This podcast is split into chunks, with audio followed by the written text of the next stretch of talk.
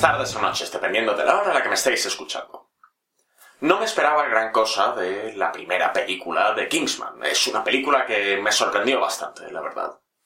Recuerdo que estaba un día por la calle con un amigo de bajón cuando él sugirió ir a verla. Fue una película que no solo me entretuvo, sino que me permitió pasar un buen rato. Tenía sus problemas, innegablemente, pero estaba bien. También tenía un mensaje anticlasista sorprendentemente bien llevado para una película que era una parodia de poca monta en mi cabeza de James Bond. La secuela también intenta tener un mensaje. Sin embargo, fracasa con ello. No porque no exprese el mensaje, sino porque no lo expresa claramente. Esto se debe a que intentan llevarlo de una manera satírica, y el problema de la sátira es que si no queda claro de qué te estás burlando, refuerzas la idea de la que te estás burlando. Por ejemplo, un hombre que va por la calle con una esvástica gigantesca en el pecho, si no queda claro que está satirizando a los nazis y su ideología, solo parece un nazi.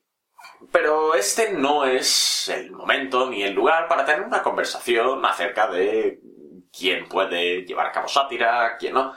Es una conversación interesante, pero no estoy aquí para hablar de eso. No, vamos a hablar de Kingsman 2, El Círculo Dorado. Y como es una secuela, es posible que destripe la entrega anterior. Estáis bajo aviso.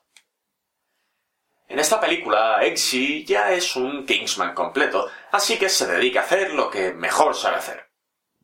Ser un agente secreto con porrones y porrones de dinero y también vivir con la chica con la que se acostó en la primera película.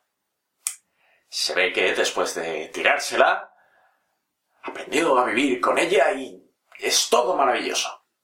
Bueno, tonterías aparte. El personaje de la novia de Exy en la película anterior no era más que un chiste, sin más. Así que me agradó que le hubiesen dado un poco de personalidad y hubiesen hecho algo interesante con ella. Así que, por un lado, tenemos la vida personal de Exy en esta película, y por otro tenemos la trama de espías. Una mujer, Poppy, interpretada por Julianne Moore, tiene un monopolio sobre la producción de psicotrópicos a nivel mundial. Así que para hacerlo legal decide hacer algo. No voy a explicar cómo lo hace porque esa es parte de la gracia de la película. Lo que sí diré es que el primer paso es matar a todos los Kingsmen. Sin embargo, Exy sobrevive, así que decide que lo que tiene que hacer es vengarse. Es lo correcto. La única manera que tiene de hacer eso es pidiéndole ayuda a los Statesmen, el equivalente estadounidense de los Kingsmen, que es, es una agencia de inteligencia independiente británica. El problema de esta película es el mensaje. Si hubiesen llevado bien el mensaje, la película podría haber estado casi bien. El mensaje en cuestión es que el uso recreativo y ocasional, esporádico, de sustancias psicoactivas no es una tragedia de por sí. Es malo, como dice la película, sí, pero también lo son el alcohol, el tabaco, el azúcar, la cafeína, Entendéis lo que quiero decir. Todos son drogas. Drogas para todos.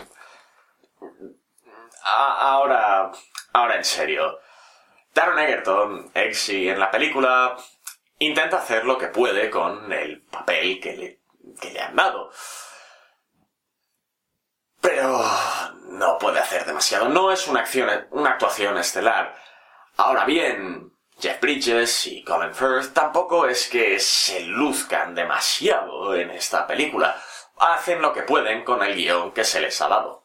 La película está bien grabada y las escenas de acción son muy, muy entretenidas, pero también eso es de esperar para una película con el presupuesto que tenía Kingsman 2. Es una película que está muy bien para pasar el rato y algo que me gustó mucho es ambiciosa a nivel temático, aunque luego fracase estrepitosamente. Y aunque no puedo explicarme todavía cómo le convencieron, La presencia de Elton John en esta película me parece uno de los mayores aciertos de la historia del cine del siglo XXI.